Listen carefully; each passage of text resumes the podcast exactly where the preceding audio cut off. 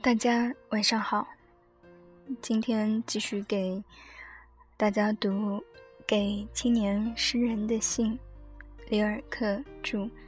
今天要读的是第六封信，很奇怪哈，我并没有按顺序读。我觉得有的时候就是下班以后，随手拿起这本书，翻开哪一封。然后我就想把它读下来，这也算是一种心境吧。今天感觉稍稍好了一些。第六封信，罗马，一九零三年十二月二十三日。我的亲爱的卡普斯先生，你不会得不到我的祝愿。如果圣诞节到了，你在这节日中比往日更深沉地负担着你的寂寞。若是你觉得它过于广大，那么你要因此而欢喜。你问你自己吧，哪有寂寞不是广大的呢？我们只有一个，寂寞又大，又不容易负担，并且几乎人人都有这危险的时刻。他们倾心愿意把寂寞和任何一种庸俗无聊的社交，和与任何一个不相配的人勉强和谐的假象去交换，但也许正是这些时候，寂寞在生长。它在生长是痛苦的，像是男孩的发育；是悲哀的，像是春的开始。你不要为此而迷惑，我们最需要却只是寂寞，广大的内心的寂寞。走向内心，长时期不遇一人，这我们必须能够做到。居于寂寞，像人们在儿童时那样寂寞。成人们来来往往，跟一些好像很重要的事物纠缠。大人们是那样匆忙。可是儿童并不懂得他们做些什么事。如果一天我们洞察到他们的事物是贫乏的，他们的职业是枯僵的，跟生命没有关联，那么我们为什么不从自己世界的深处，从自己寂寞的广处，这寂寞的本身就是工作、地位、职业。和儿童一样，把他们当做一种生疏的事去观看呢？为什么把一个儿童聪明的不解抛开，而对于许多事物采取防御和蔑视的态度呢？不解是居于寂寞，防御与蔑视虽说是要设法和这些事物隔离，同时却是和他们发生纠葛了。亲爱的先生。你去思考你自身负担着的世界，至于怎样称呼这思考，那就随你的心意了。不管是自己童年的回忆，或是对于自己将来的想望，只要是要多多注意从你生命里出现的事物，要把它放在你周围所看到的一切之上。你最内心的事物，值得你全心全意的去爱。你必须为他多方工作，并且不要浪费许多时间和精力去解释你对于人们的态度。到底谁向你说你本来有一个态度呢？我知道你的职业是枯燥的，处处和你相违背。我早已看出你的苦恼，我知道他将要来了。现在他来了，我不能排解你的苦恼，我只能劝你去想一想。是不是一切职业都是这样？向个人尽是无理的要求，尽是敌意。他同样也饱受了许多低声忍气、不满于那枯燥的职责的人们的憎恨。你要知道，你现在必须应付的职业，并不见得比旁的职业被什么习俗呀、偏见呀、谬误呀连累的更厉害。若是真有些炫耀这一种更大的自由的职业，那就不会有职业在他自身内广远而宽阔，和那些从中组成真实生活的伟大事物相通了。只有寂寞的个人，他跟一个物一样被放置在深邃的自然规律下。当他走向刚破晓的早晨，或是向外望那充满非常事件的夜晚，当他感觉到那里发生什么事，一切地位便会脱离了他，像是脱离一个死者，纵使他正处在真正的生活的中途。亲爱的卡普斯先生，凡是你现在做军官所必须经验的。你也许在任何一种现有的职业里都会感到，甚至纵使你脱离各种职务，独自向社会寻找一种轻易而独立的接触，这种压迫之感也不会对你有什么减轻。到处都是一样，但是这并不足使我们恐惧悲哀。如果你在人我之间没有和谐，你就试行与物接近，他们不会遗弃你。还有夜，还有风，那吹过树林、掠过田野的风，在雾中间和动物那里，一切都充满了你可以分担的事。还有儿童，他们同你在儿时所经验过的一样，有悲哀，有幸福。如果你想起你的童年，你就又在那些寂寞的儿童中间了。成人们是无所谓的，他们的尊严没有价值。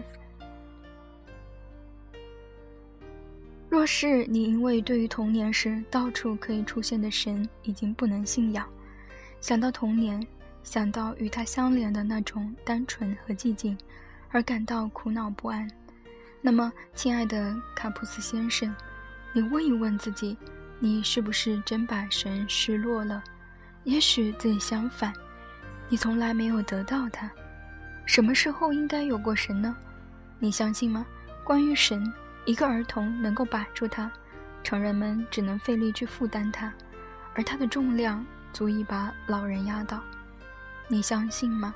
谁当真有它，又能把它像一块小石片的失落？或者你也不以为吗？谁有过它，还只能被它丢掉？但如果你认识到，它在你的童年不曾有过，从前也没有生存过。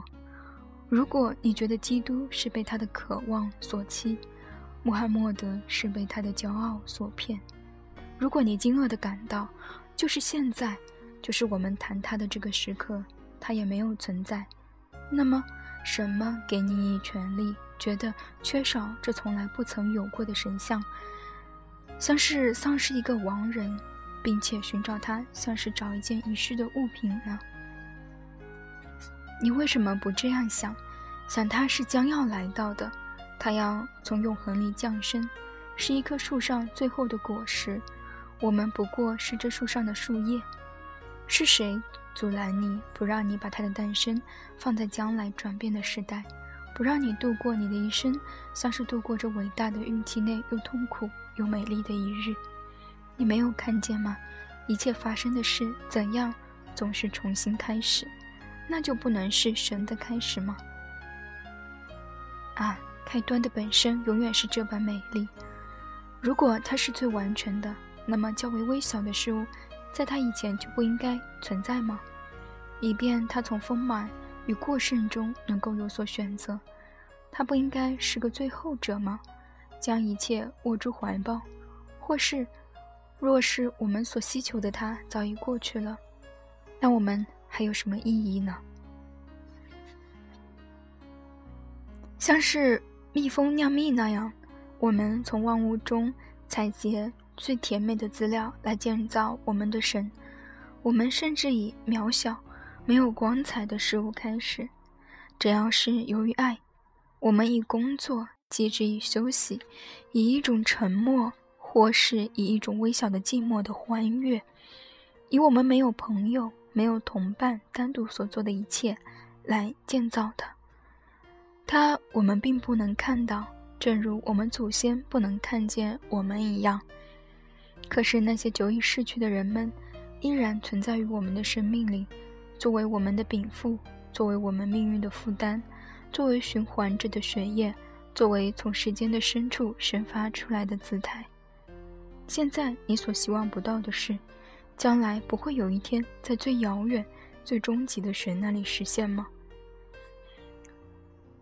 亲爱的卡普斯先生，在这虔诚的情感中庆祝你的圣诞节吧。也许神正要用你的生命的恐惧来开始。你过的这几天，也许正是一切在你生命里为他工作的时期，正如你在儿时已经有一次很辛苦的为他工作过一样。好好的忍耐，不要沮丧。如果春天要来，大地就使它一点点的完成。我们能所能做的最少量的工作，不会使神的生成比起大地至于春天更为艰难。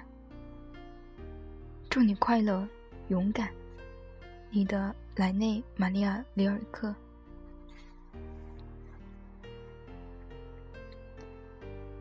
在这封信中，谈到了寂寞，谈到了职业，谈到了神。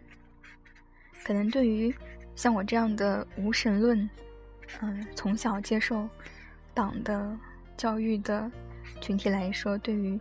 神的体验真可谓是啊，近乎于零。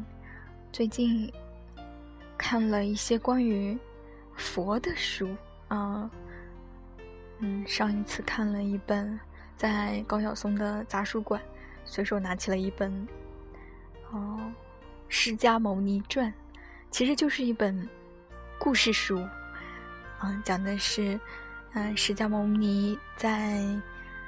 他求得佛的过程，他的成长，他的经历，嗯，然后那个我上网搜了一下，那好多关于他的传记，然后在微信读书上也看到一个版本的，但是我在杂书馆看到的那本，我觉得写的更加是一个中国的人写的，不记得作者是谁了，太不好意思了，但是。那个写的比较生活化一些，我觉得更真实一些吧。然后在微信读书上看到的是，是星云大师写的《释迦牟尼传》，感觉整个文字的风格就有点浮夸。嗯，如果有兴趣的可以看一下。然后，但我不记得我看的那本，嗯，作者是谁了？好像是个姓杨的，我实在搜不到，百度了一下，非常多的《释迦牟尼传》。我也是太多人给他写传记了，然后，嗯，之后是前两周又看了赫尔曼·黑塞，嗯写的《悉达多》，嗯，我觉得是一个在创作的过程吧。然后是写的，也是悉达多，也就是释迦牟尼嘛。但是不知道为什么那本书里面还有一个佛。然后是在悉达多之前成佛的，我觉得有点奇怪，我就分不太清楚。嗯，然后悉达多那本书就是赫尔曼黑塞，嗯，这个作者就是很伟大的哲学家、思想家，然后他写的这本书，这这本书呢，就是类似于嗯心路历程一点，然后好像有人说它是一个成长小说，嗯。这本书读起来就非常的诗意，哦，就是它的文字风格，然后它的描写就非常的非常的美，嗯，不是一个单纯的嗯传记故事形式的，不是那么白话，嗯，有一有一种美感在里面，然后我觉得印象也是非常的深刻。嗯，这就是我仅有的对于所谓的信仰，嗯的一点点了解。嗯，有时候觉得也是蛮遗憾的，就是就是这是一个人类生活当中这么广大的一个领域，但是我们，但是像我就真的是接触的极少极少极少，几乎没有接触。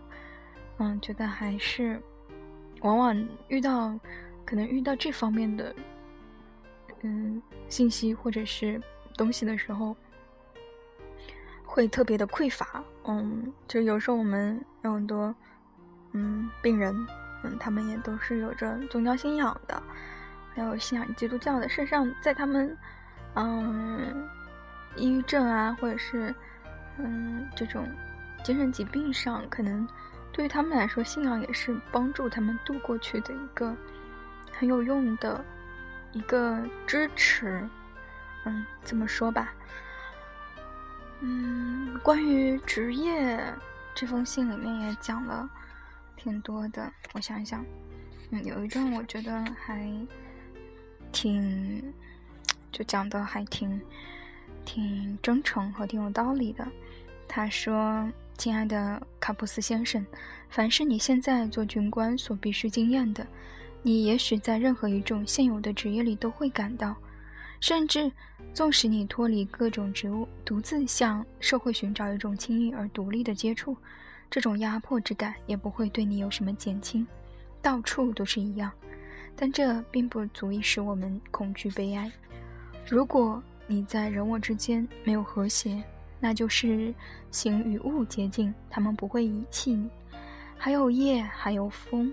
那吹过树林、掠过田野的风，嗯，等等。其实，可能对于当下的我来说，对于职业的这种